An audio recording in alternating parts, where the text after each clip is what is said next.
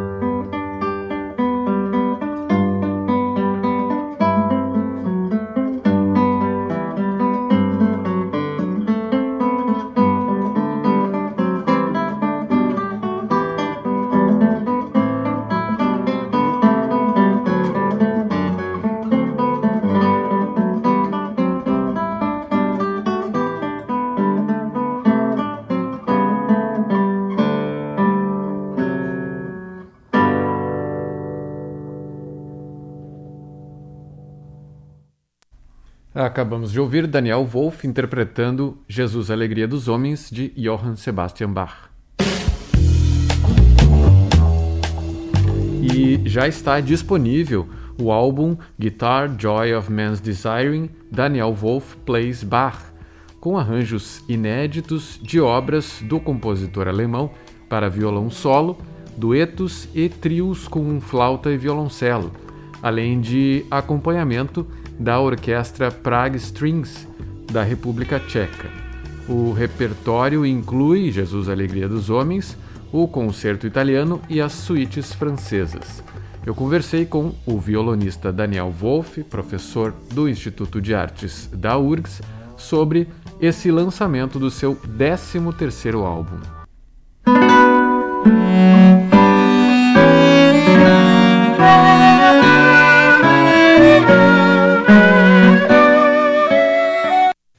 Professor, esse é mais um, mais um disco, então, em que a gente tem adaptações uh, para violão. E nesse caso, nós temos essas participações, essas parcerias, né? não só o violão solo. E, e, temos essa participação também da, da orquestra, dessa orquestra da República Tcheca. Como é que foram decididas essas parcerias, né? especialmente da orquestra que eh, gravou lá distante? Né? Primeiro lugar, é um prazer estar aqui de novo na Rádio da Universidade. Esse repertório todo, eh, eu já tinha adaptado ele para violão há algum tempo. Algumas dessas obras, inclusive, há bastante tempo, há mais de 20 anos, né? São, eh, tem, tem, tem mais de duas décadas de trabalho é, nesse, nesse álbum. Né? E a questão da orquestra, a parceria, foi basicamente eu queria fazer essa gravação num período pandêmico, onde gravar com uma orquestra era uma coisa muito complicada. E eu comecei a pesquisar e encontrei essa, essa a orquestra Prague Strings, que, que é uma orquestra de, de nível internacional, né, a orquestra de cordas da, de Praga, da República Tcheca, e que eles permitiam que a gente fizesse gravações à distância. Ou seja, eu, eu consegui gravar o violão aqui e eles gravaram lá. Até foi interessante que na época que, que a gente fez a gravação deles, é, eu tinha já gravado o violão primeiro aqui, é, era um momento que a gente estava com aquela variante Omicron muito alta, assim, o número de mortes estava subindo bastante aqui. E a, na sessão de gravação é, foi feita uh, online, né? Eu via, eu estava aqui no Brasil, mas eu participei da sessão, eu via o, a, o arquivo do Pro Tools, que é o software que a gente usa muito para gravar, eu, eu, conseguia ver ele como se eu estivesse na sala de controle do lado da orquestra. Eu vi o mesmo que o engenheiro de som que estava na sala ao lado via, mas eu estava à distância e eu podia conversar com eles. E me chamou a atenção que a orquestra estava toda sem máscara. Naquele momento eles estavam com, já com muita a vacinação bastante avançada é, e não era uma época que estava muito forte lá, então eles, eles tocavam sem máscara. Assim, me chamou a atenção. Mas foi, digamos, a forma que eu encontrei de conseguir gravar com uma orquestra de nível internacional, sem ter que me expor a um momento que, inclusive, as, as, as pessoas não estavam viajando, quase muitos países estavam fechados para o Brasil em termos da, de, de, de viagem. Né? Então, foi uma dessas saídas, é, soluções pandêmicas, por assim dizer. Né? E as, as outras parcerias são, músicos com quem eu já toco há, há muito tempo. Né? Eh, eu tenho um trio com o Aires Potoff e o Rodrigo Alquati já há mais de 20 anos. A gente tem um espetáculo chamado Beatles em Concerto, que a gente faz arranjos meus de músicas dos Beatles. E há alguns anos eu já tinha adaptado essa, esse movimento do Concerto Brandenburguês número 5 para a gente tocar. Então, basicamente, nós só entramos no estúdio para gravar algo que já fazíamos. E aquela suíte com, com, com o Arthur Elias foi uma coisa curiosa, porque ela foi feita é, quando eu morava em Nova York. Eu fiz, eu fiz meu mestrado e meu doutorado em Nova York. E na época do meu doutorado eu ganhei um concurso lá. E o prêmio era um concerto no Carnegie Hall, que é a sala de concertos mais importante de Nova York. E para aquele concerto, onde eu toquei com uma flautista norte-americana chamada Tracy Pulo, eu adaptei essa suíte francesa para flauta e violão. E toquei com ela lá. E nós tocamos várias vezes ela nos Estados Unidos, mas depois eu voltei para cá, quer dizer, cada um seguiu sua vida. O nosso duo acabou, né? Então chamei o, o Arthur Elias, que é, um, é um, excelentíssimo músico, com quem eu já tinha tocado muitas vezes. Até foi bacana o projeto para eu tocar novamente com o Arthur, porque fazia tempo que a gente não tocava junto. Ele é o primeiro flautista da OSPA. Então se deu essa possibilidade de eu, de eu, fazer música novamente com ele e gravar. Né? E, a gente também fez um, um, esquema de cada um gravar numa sala separada, porque ele também ele podia tirar máscara, ficava mais tranquilo, a gente gravava juntos, mas uh, mas um estúdio com duas salas, assim, com fone de ouvido, uma série de cuidados eh, pandêmicos que foram observados durante a, a manufatura desse, desse álbum. É, é, essas práticas né, de se gravar separado, é, o grande público, digamos que ficou conhecendo bem mais agora durante a pandemia. Mas, na verdade, em termos de gravações, especialmente de áudio, isso já era uma coisa bastante usada né, pelos músicos. Uh, claro que é evidente que gravar pode ser feito junto, o, solista junto com a orquestra, mas ainda assim, provavelmente vai estar num estúdio que em determinados momentos ele vai estar talvez numa salinha separada para facilitar a captação do som, né? Exato, porque há, muito vazamento de som, né, de um instrumento para o outro. Então, é bem comum. Eu, eu, o meu primeiro disco foi lançado em, em, no ano 2000. Ele foi gravado em 99 com foi um disco para violão orquestra com orquestra de câmara da Ubra. E nós gravamos na mesma sala, é, gravamos uma parte no Teatro da OSP e uma parte no, na, na, na, no Salão de Atos da PUC, naquela época. E, e eu lembro que se, na hora de, de escolher as, gravações que iam para o disco, sempre dava algum problema, porque às vezes eu toquei muito bem uma coisa, mas o outro o maestro bateu a batuta na estante, então entrava um clique, então tinha uma série de coisinhas que, que, que complicavam, né? E que quando a gente consegue gravar de maneira separada, facilita. Né? Em música popular isso é bem mais comum, até porque é, muitas vezes se tem um se grava com um clique, então é bem tranquilo de se gravar separado. Né? É, já em música erudita, como a gente usa muito é, é o que a gente chama de rubato, né? que são pequenas oscilações de tempo para a coisa ficar mais musical, né? É, isso é um pouquinho mais difícil de fazer com um clique. Mas aí, se a gente grava em salas separadas, mas ao mesmo tempo, se olhando, então a gente consegue ainda fazer, digamos, essas oscilações, né? Como se estivesse tocando na, na, na, na mesma sala, mas sem essa questão do, do, vazamento. E no caso do Covid, sem, sem é, intermediar os, os vírus também. Né?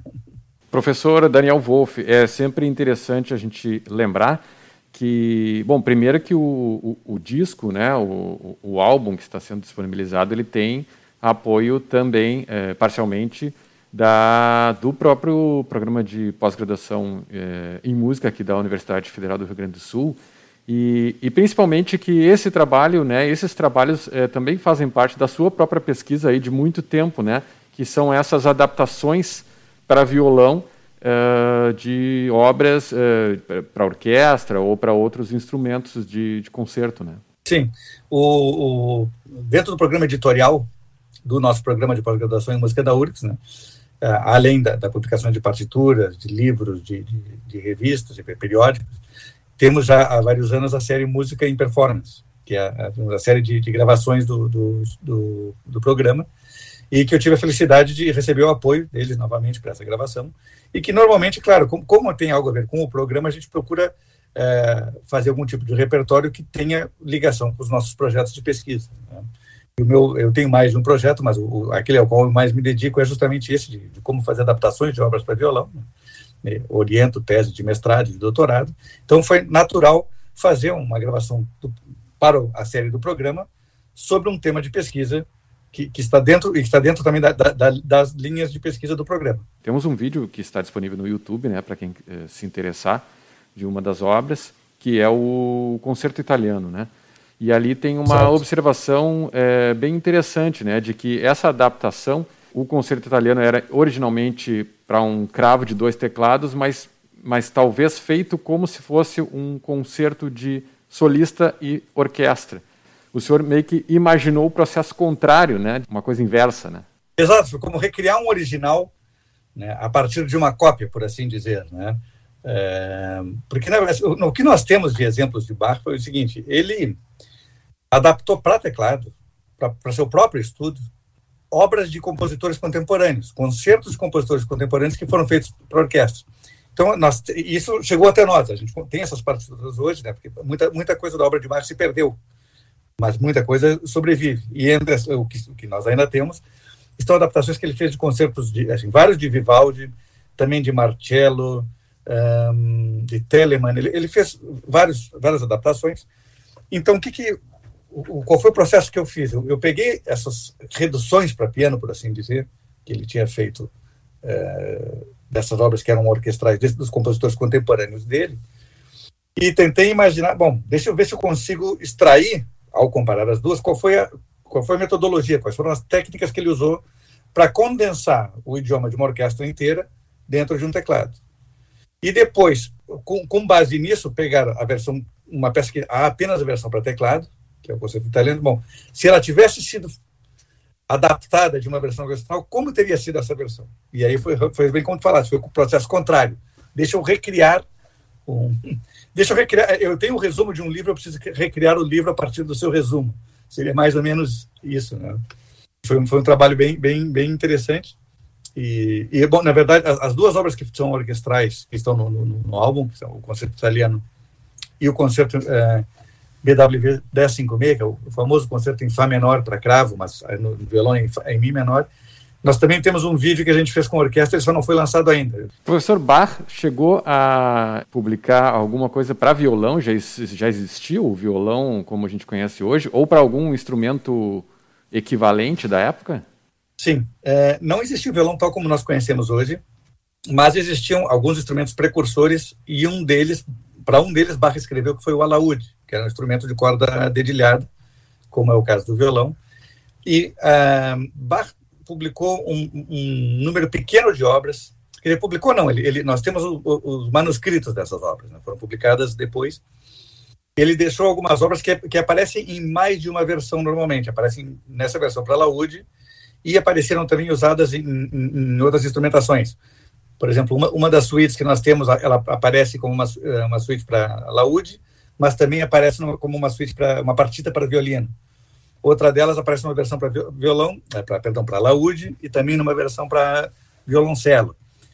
É, um, um, pequeno prelúdio que ele tem também é, existe a versão para teclado e para laúde. Então, e algum, algumas delas, inclusive, é, é, interessante. Numa delas especificamente, ele escreve é, um, é, uma obra são três movimentos: prelúdio, fuga e alegro, e o nome escrito em, em é, prelúdio para alaúde ou cravo.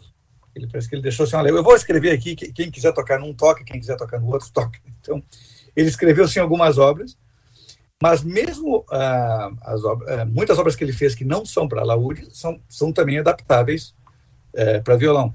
Tanto que, caso a, a gente, os violonistas tocam muito essa obra para laúde de Bach, que é uma obra magnífica, mas realmente já tinha tantas gravações e tão boas delas que eu, eu optei nesse disco que eu fiz eu não gravei nenhuma dessas obras que Bach escreveu originalmente, porque a minha ideia era justamente gravar arranjos de obras que são pouco tocadas ou ainda nunca tinham sido tocadas no violão. Esse trabalho ele já está disponível em, em plataformas digitais, né, professor? Sim. Então, bom, a, o lançamento nas plataformas foi no dia 29 de julho, então se alguém quiser procurar, mais fácil é procurar por mim nas plataformas, Daniel Wolf com W-O-L-2-F. O último lançamento é o, é o disco Guitar Joy, of Man's Desiring, né, que eu fiz uma, uma, brincadeira com esse título em inglês, é, que seria, em português seria uma, algo mais ou menos como Violão, Alegria dos Homens. É, a, gente, a, música talvez mais conhecida do disco é Jesus, Alegria dos Homens. É, eu lembro Sim. que no, eu acho que foi no, no, no, naquele, naquela obra do Beethoven, né, Beethoven for Guitar, que eu lembro uhum. que tinha ouvintes que comentavam, mas por que o, mas por que o professor é, colocou em inglês? Onde é que se viu? Mas são lançamentos, na verdade, para mercado internacional, né, professor? Exato. Houve uma ideia de criar uma língua universal, chamada Esperanto. Se imaginou que todo, todo, todo o planeta aprenderia esta língua nova, que ninguém falava ainda. Né? A ideia eu achei linda, mas na prática ela não funcionou. Existe uma língua que podemos dizer universal hoje, que é o inglês. Antigamente era o, até, até início do século XX era o francês. Hoje em dia é o inglês, aquela língua com a qual tu, tu viajas para o mundo inteiro e te traz bem. Então, eu sempre penso, a maioria das minhas partituras eu ponho em inglês porque é algo que mais gente vai saber ler, inclusive os brasileiros. É. Então, eu cheguei a pensar assim, violão, alegria dos homens, mas é algo que quase ninguém entenderia, né? Então, uh, Guitar Joy of Man's Desiring é algo que pode ser mais, mais universal, digamos assim, nos dias de hoje. E, mas, e, e algum, então, e algum recital programado, professor? Sim, então o lançamento uh, oficial vai ocorrer no Festival de Violão da URGS. De 14 a 18 de, de setembro a gente vai ter o Festival de Violão da URGS, o 13º, que volta a, a ser presencial. No segundo dia do, desse, desse festival, no dia, dia 15 de setembro, uh, a gente vai fazer um concerto com a Orquestra Filarmônica URGS, com regência do maestro Carlos Volkerfecher, uh, no qual eu e o professor Marcos Araújo vamos atuar cada um com, com suas obras como solista da, da orquestra, e eu vou tocar tanto um, um romance de Beethoven, que eu gravei já com a orquestra em, no, no, início da pandemia, e esse, essa obra, o, o concerto italiano que eu gravei com a Orquestra de Praga, vou tocar a guisa de lançamento aqui com a Orquestra Filarmônica URGS no dia 15 de setembro, no Salão de Atos da Reitoria, com entrada franca às 19 horas. Para aqueles que, como eu, ainda são apegados ao CD físico, temos alguma perspectiva aí de, de, de, ter uma, uma versão física dessa obra? A capa já existe, né? Muito, muito interessante. Sim. Até a capa lembra a capa do, do CD anterior do Beethoven, né? Sim, a ideia foi fazer, foi fazer algo na, na mesma linha, né? Eu chamei o mesmo ilustrador, e a ideia era, era eu interagindo com Bach, em vez de eu interagindo com Beethoven, dessa vez capa do Rodrigo Rosa, né? Assim como a capa do, do CD Beethoven for Guitar. E eu estava realmente em dúvida se faria ou não CD físico. Eu, eu, também sou adepto do CD físico, mas muita gente não tem mais onde tocar. Mas me convenci que esse disco precisava, então eu estou encaminhando para as fábricas e se der tudo certo, já inclusive teremos ele no Festival de Violão da URGS. Talvez ele demore um pouquinho mais, porque as fábricas, as fábricas no Brasil não existem mais. A prensagem é feita em Los Angeles, então a gente precisa de um prazo um pouquinho maior mas vai ser feita uma versão física. com essa mesma capa que tu já tens. Obrigado, então, professor Daniel Wolff, que está disponibilizando, bom, então, por enquanto, na, nessas plataformas de áudio, né, professor, o, esse CD da, com obras do Bach. Exatamente, Spotify, uh, Apple Music, uh, YouTube Music, então todas elas a gente pode procurando Daniel Wolff, Bach, já vai encontrar o CD lá. E breve teremos ele em formato físico e espero que toque aqui também na nossa querida Rádio da Universidade. Muito obrigado, um abraço para você e para todos os nossos ouvintes.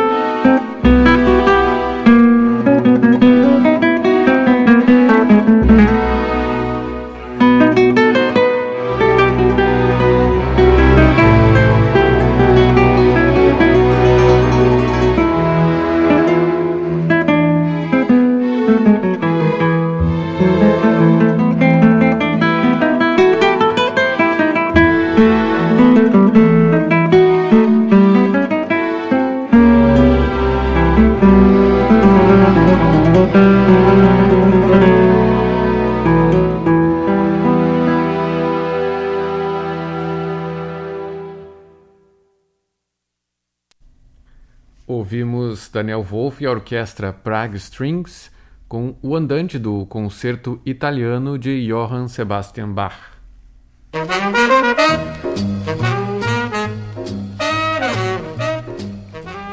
No espaço Happy Hour de hoje, registramos o encontro de Oscar Peterson e Stefani Rappelli.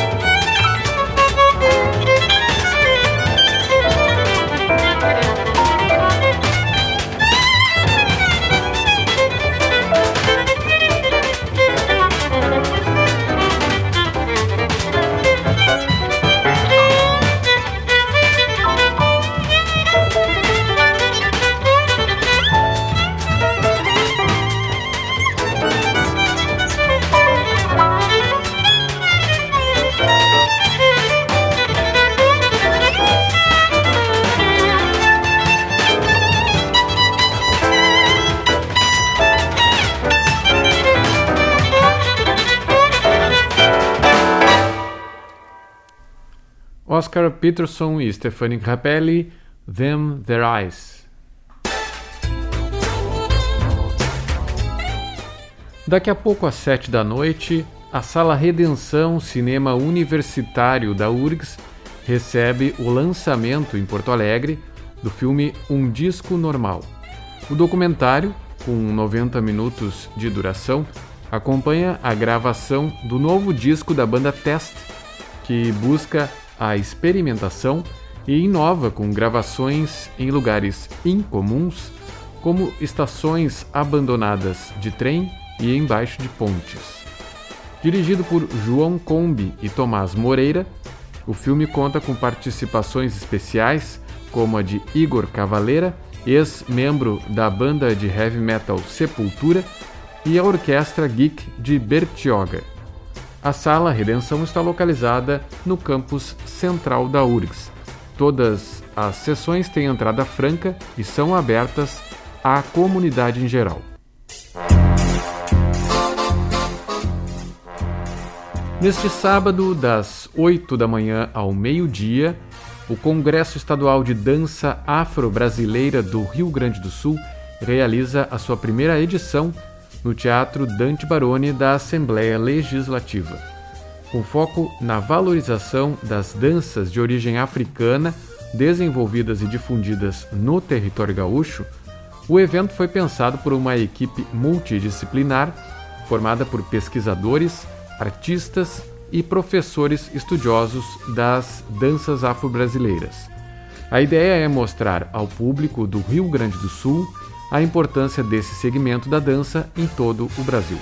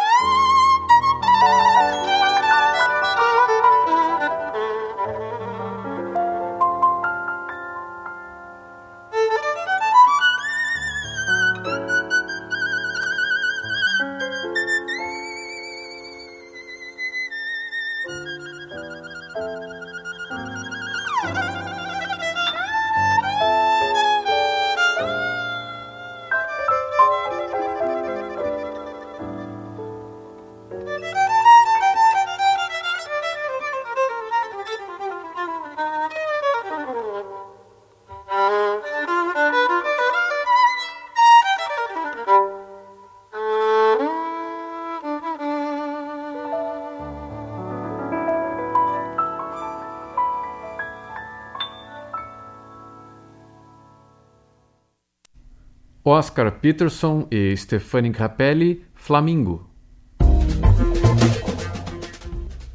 O Festival de Choro da Serra Gaúcha pretende movimentar a cidade de São Francisco de Paula com shows, aulas, palestras e rodas sobre o gênero musical brasileiro. De amanhã a domingo, o público poderá conferir apresentações e rodas de choro com grandes atrações. Os grupos Sexteto Gaúcho, Choro das Gurias, Naquele Tempo, Chorei Sem Querer e Descendo a Serra estão na programação. Durante os três dias, estudantes de música e o público em geral poderão participar das atividades formativas do festival, onde vão aprender mais sobre o primeiro gênero musical do Brasil. O acesso aos shows e oficinas é gratuito e aberto a todos os públicos na cidade de São Chico. O documentário Cinco Casas chega às salas de cinema de todo o Brasil em setembro. Em seu longa de estreia, o diretor e artista visual gaúcho Bruno Goulart Barreto faz uma viagem ao seu passado no interior do Rio Grande do Sul. O caminho trilhado pelo realizador encontra as histórias de vida dos habitantes das cinco casas do título, com a sua própria como fio condutor. O filme tem pré-estreia no dia 27 de agosto, às 7 da noite, na Cinemateca Capitólio, em Porto Alegre.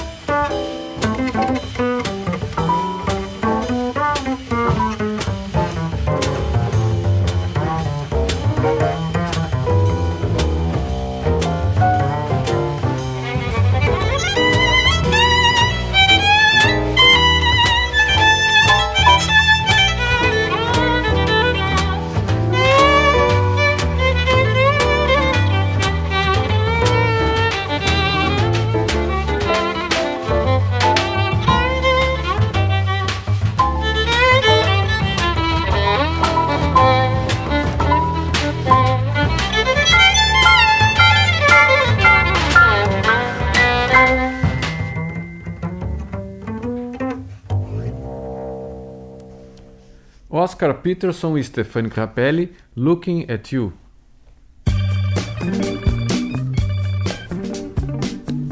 O Festival Internacional de Teatro em Canoas, o Festia, chega à sua 11ª edição com o propósito de celebrar o encontro e também o reencontro ao vivo, presencial, promovendo conexões reais entre as pessoas e as artes.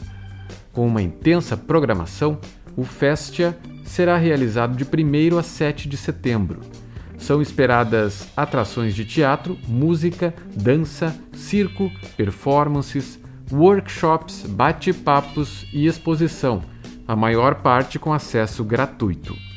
Participam artistas e grupos do Rio de Janeiro, São Paulo, Paraná, Rio Grande do Sul e Argentina. Serão ao todo 25 atividades. Após realizar sua 11ª edição em São Paulo, a mostra Ecofalante chega a Porto Alegre no dia 25 de agosto, com filmes contemporâneos e históricos de viés socioambiental. Fiel à sua missão de difundir as potencialidades da linguagem cinematográfica para sensibilizar e conscientizar as novas gerações, a programação prevê que as produções estejam presentes em um circuito universitário que inclui a Sala Redenção. As sessões do cinema da URGS são gratuitas, abertas ao público em geral e ocorrem até o dia 13 de setembro. A Sala Redenção está localizada no campus central da URGS, com acesso mais próximo pela Rua Engenheiro Luiz Engler, número 333.